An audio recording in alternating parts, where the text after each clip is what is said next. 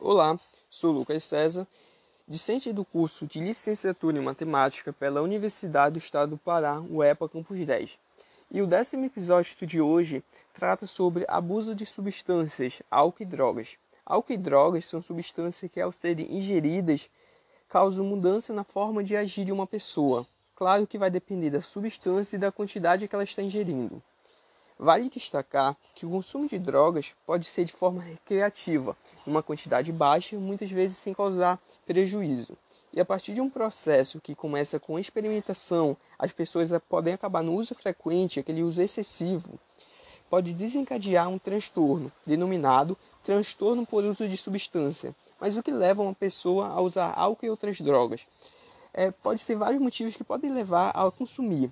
Podemos destacar a curiosidade, para esquecer frustrações, a busca pelo prazer e pode estar associada a trauma e a outros transtornos, como ansiedade e depressão. Segundo o site G1, os transtornos como depressão, bipolaridade e abuso de substâncias como álcool e drogas são os principais fatores de risco ao suicídio. E a convidada de hoje preferiu não se identificar. Bom, em que momento da sua vida você percebeu que estava com transtorno, abuso de substância e quanto tempo você convive com isso?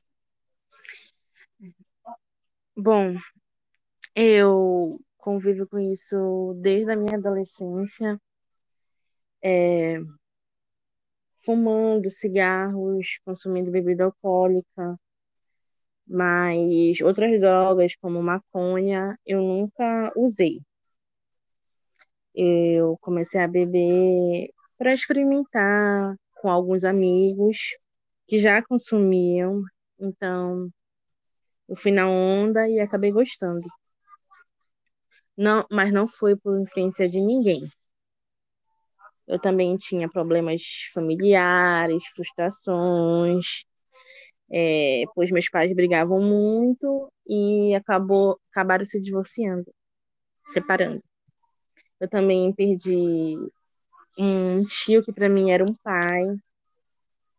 E para fugir de toda essa minha realidade, eu me entreguei para a vida do alcoolismo.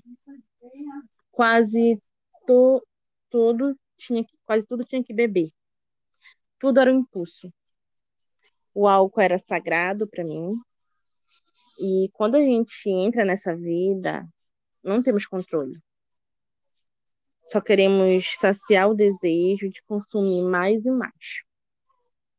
Eu sempre eu sempre soube que estava me tornando uma alcoólatra. Mas eu nunca tive coragem de admitir. Eu falava para mim mesma é, que a hora que eu quisesse, eu pararia, eu conseguiria, e nessa eu fui me iludindo.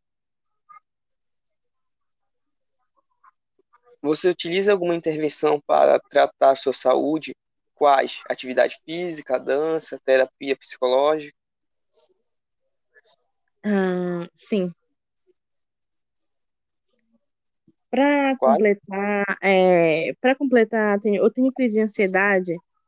Eu estava agressiva, eu estava tendo pensamentos suicidas, e com a perda do meu tio, isso tipo afetou tudo. As intervenções eram acompanhamento com psicólogo, é, caminhadas durante o dia. Depois eu, eu aceitei.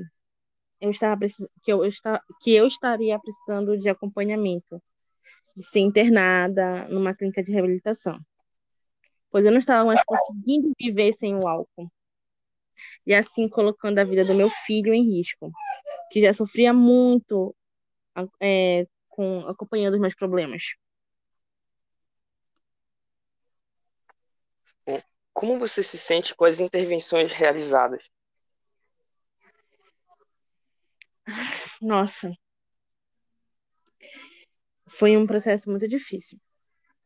Eu, devido o que a vida tinha, que a minha vida tinha se tornado, é, ficou de cabeça para baixo, tudo isso.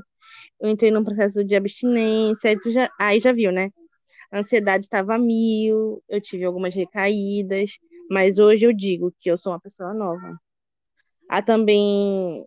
Eu, eu frequento o AA, que é Alcoólicos Anônimos, que é um grande, um grande suporte para mim. Você já conversou com sua família sobre esse transtorno? Teve ou tem dificuldade em abordar o seu problema? É, como eu disse no começo, né, da entrevista, é, eu não admitia para mim mesma que eu, era, que eu era alcoólatra. A minha, mas a minha família era ciente, sabia, e eles sofriam muito com isso.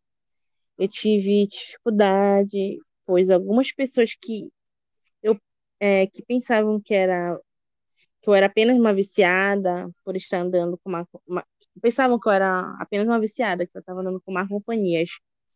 Minha mãe foi um alicerce para mim no controle do, do, do consumo do álcool. Para não desistir, para não querer me matar. E quando eu vi que não tinha mais jeito, é, lá estava a minha família. É, no momento mais dificultoso, onde eu não pensei que não teria mais nada, tinha, tinha meus pais, meus irmãos e meu filho, que se uniram e estenderam a mão para mim. Como a sua rede de apoio, família, namorado, amigos, pode contribuir para a qualidade de sua saúde? Depende muito, porque nem todos eles eles entendem. Há algumas pessoas, elas vão julgar, te julgam, te criticam. E ao invés de ajudar, só pioram a nossa situação. É, sem, sem o apoio de algumas, algumas pessoas que eu lhe falei, eu acho que eu ainda estaria lá.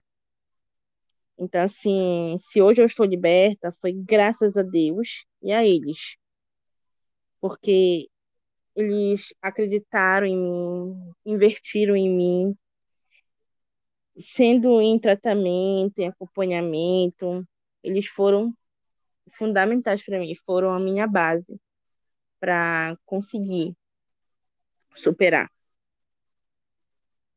Bom, é isso, galera. Quero lhe agradecer por se dispor a participar do nosso podcast e obrigado você que ouviu até aqui. Esse foi nosso podcast de hoje projeto de extensão à universidade como espaço de reflexão para a saúde mental.